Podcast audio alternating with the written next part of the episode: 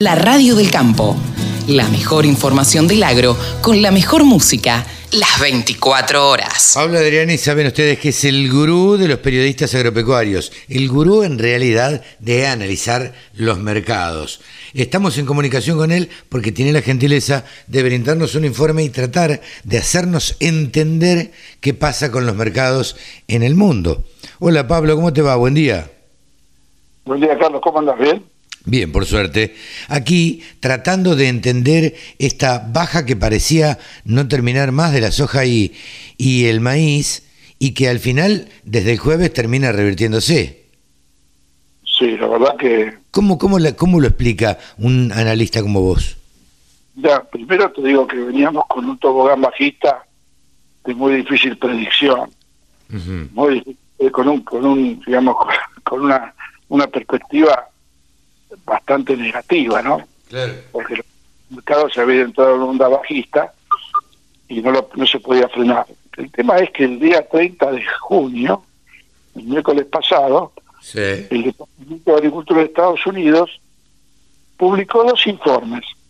El informe de superficie y el informe de existencias. El informe de superficie, creo que lo dijimos en esta columna, que luego iba a aumentar la superficie de maíz americano, Sí, vos contaste lo que habías hablado, perdóname, vos contaste lo que habías hablado con un colega tuyo en Estados Unidos y que te había dado medio de esa primicia.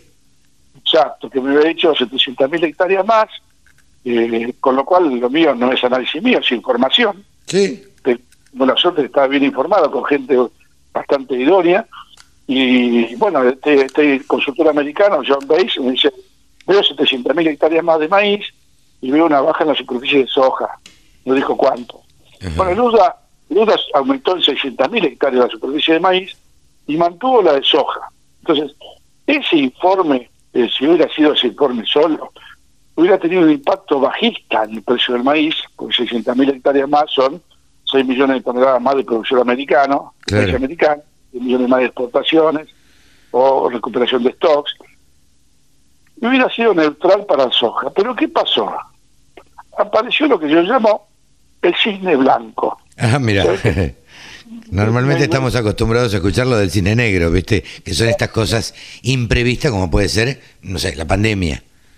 Yo el cine negro, exactamente, yo el cine negro lo interpreto con una noticia pesimista bajista. Claro. Y claro. el cine blanco, que lo acabamos de inventar acá, en este programa de radio ahora, sí, lo, lo tomo como cuando aparece una noticia inesperada alcista. claro.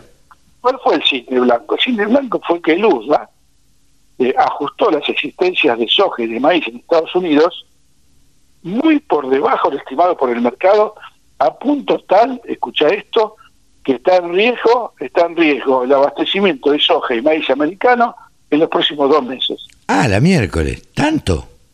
Y sí, porque con los stocks al primero de junio que dio el USDA, eh, apenas tienen para tres meses de consumo de maíz americano, Claro. llegan a primero de septiembre justo, y, y tiene solamente para dos meses de consumo de soja.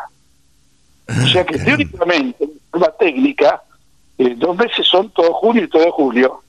Eh, técnicamente, a fin de julio, Estados Unidos se queda sin soja interna para abastecer su consumo interno y sus exportaciones. Claro. Con lo cual, esto puede provocar fuertes cimbronazos en el mercado. Cimbronazos. Eh, Pablo, pero perdóname, pero eh, cimbronazos Ah, sí. para arriba. No pueden Exacto. ser para abajo. Exacto, cimbronazos alcistas, Claro. positivos. Que, mm, que obviamente eh, es favorable para la Argentina y para todos los países exportadores de Claro. soja y de maíz. Eh, Te iba a preguntar cómo repercute acá, porque nosotros todavía tenemos stock. Claro, no, acá ya, ya, ya repercutió post-USA el maíz, Sí. eh, que vale 180 la semana pasada, hoy vale 195 dólares. Ya estamos a, a tiro de escopeta de, de- de maíz de 200 dólares, estamos ahí. Claro. Sí, sí, sí. Eh, La soja un poquito más, eh, mucho más rezagada en la industria en pagar lo que subió Chicago, porque no está convencida todavía, pero el mercado lo va a convencer. En soja estamos en 3.20, 3.25, algo que valía 2.90 la semana pasada. Ojo, eh. Claro. Ojo que los, que los productores entiendan que es- en este momento el mercado le está dando una segunda oportunidad. Lo Claro. cual no quiere decir que es que salir corriendo a vender, pero ya ahora ya estamos en condiciones de evaluar nuevamente vender maíces a 200 dólares, eh, tanto el disponible y esperemos que el nuevo también pueda acariciar los 200 dólares, y soja de 330, 340. ¿Por qué? Eh, Porque siempre le decimos desde acá al productor agropecuario que los árboles no crecen hasta el cielo. No va a subir para toda la vida. Y las raíces no llegan al infierno. Con lo cual, eh, lo que hemos dado a estos productores en estos últimos meses, y, están todas las grabaciones, han sido anticipos muy fuertes del mercado.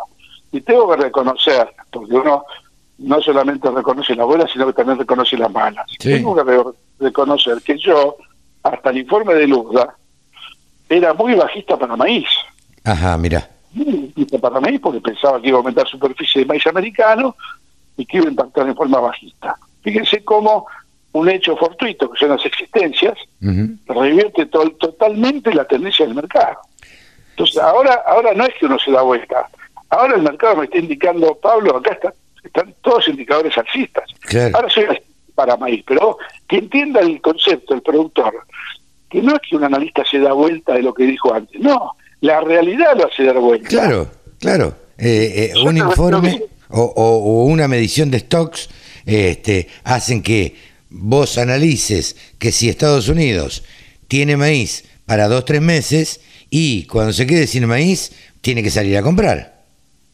Claro, yo tengo que ser un vendedor de humo si no reconozco lo que pasó. Claro. Y, lo, digo y lo, digo con mayúsculas. Yo era bajista de maíz, para que vean que no es cuestión de acertar o no acertar, sino que los mercados son dinámicos y mm. siempre aparece un cisne blanco o un cisne negro. Claro. Eso, voy decir Carlos, que nuestra frase, los árboles no crecen hasta el cielo, es cierto. Pero bueno, ahora empezamos. Lo importante es que ahora el productor tiene revancha tiene nueva oportunidad.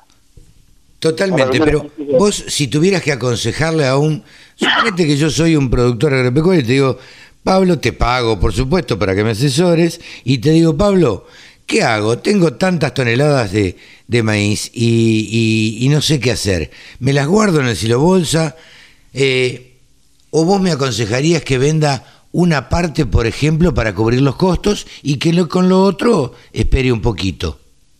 Bueno, ahí tenemos que, tenemos que diferenciar si son ventas para cubrir compromisos o si son posiciones que el productor no necesita vender hasta agosto, septiembre, octubre. Claro. ¿sí? Son para cubrir compromisos, eh, la estrategia sería, eh, en un mercado alcista como el que está, esperar a último momento para hacer la venta. Claro, venderlo no vender hoy. No vender hoy. esperar el día del vencimiento, cuando está por vencer el, el compromiso, ¿sí? Por ejemplo, tengo un compromiso al 15 de, al 20 de julio. Sí. Digo, bueno, no vendas hoy. Claro. Maíz, esperá. Esperá porque 195 puede valer 198, puede valer 200, seguí la, seguimos diariamente y después dice, bueno, se acerca tu día de vencimiento, bueno, ahora vende a precio de mercado. Claro. ahora, si no tiene que vender por necesidad, le diría ponerlo dentro de un, de un baúl tirar, ponerle cuatro llaves y tirar las llaves al mar, ¿viste? Claro. Sí, sí, totalmente. dos, tres meses hasta que este mercado americano no va a seguir dando sorpresas. Falta el julio, agosto, es el enero, febrero americano. Ayer hubo noticias de Canadá con 50 grados de temperatura y más de 300 muertos. Ojo, ¿eh? Ah, caramba. Una ola de calor que puede, puede, puede empezar a bajar a Estados Unidos. Y si eso llega a pasar, el, escenario para maíz y soja americana va a ser terriblemente complicado. Se va a agregar otro factor más, incertidumbre climática, ¿no? Sí, sí. Esto, obviamente, analizando lo, que pasa afuera, que de alguna manera repercute acá. La pregunta es concreta ahora, Pablo. Eh, ¿Cuánto repercute acá en la Argentina? Bueno, en el caso de maíz repercute en el 100%. En el caso de la soja, eh, la industria está un poquito más renta con las uvas, pero paso a paso, día a día, está empezando a mejorar. No se olvide que en un mercado de 100, 290 dólares la semana pasada, digo, la soja vale 3.25. Claro. Está bien, el mercado da para pagar 3.30. Pero bueno, ahí está el fino del análisis y de la oferta y demanda, ¿viste? De, la realidad del mercado. Pues esta es la realidad del mercado. Sí, sí, si Hay mucha oferta, si hay mucha oferta de soja, la industria eh, levanta el pie el acelerador. Sí, Ahora, en, cuanto empiece, en cuanto empiece a bajar la oferta de soja y de maíz disponible, que es algo que va a pasar previo a las pasos, porque siempre en momentos previo a elecciones en Argentina, eh, la, ser conservador indica no vender un kilo. No, claro. Es una política, cambiaria, financiera y económica. Sí, sí, sí, hay que evaluar todas esas variables que pueden repercutir en el bolsillo del productor agropecuario. Te, te seguimos viendo, Pablo, en el canal de YouTube. Eh, que la verdad está bien interesante con todos los libros detrás, eh, la barba blanca y el pelo blanco. Eh, Pablo Adriani nos da desde el faro, búsquenlo en YouTube. El Faro Trading. El Faro Trading, y ahí van a encontrar los informes casi, casi diarios, Pablo, ¿o no? ¿Cómo son? Estamos tratando de, subir por lo menos dos tres informes semanales. Bien. O, o, cuando la situación lo requiera, o sea, como ha pasado con el pre-USDA y el post-USDA, que son dos micros para esa ocasión. Y que tiene que tener en cuenta el productor que ese, ese acceso al trading, el Faro Trading a YouTube no tiene costo. No, no, no, que es gratuito y es para todos los que se suscriban. Así que nada, les recomendamos a todos los productores que se metan en el Faro Trading y ahí lo pueden ver a Pablo Adriani hablar en vivo y en directo y aconsejando a los productores. Pablo, muchas gracias como siempre y hasta la semana que viene. Hasta la semana que viene y bueno, esperemos que la semana que viene se confirme esta tendencia de Chicago, ¿no? Ojalá, ojalá así sea. Un abrazo. Pablo Adriani ha pasado aquí en los micrófonos de la Radio del Campo. Sumate. Entre todos hacemos la mejor radio, la Radio del Campo.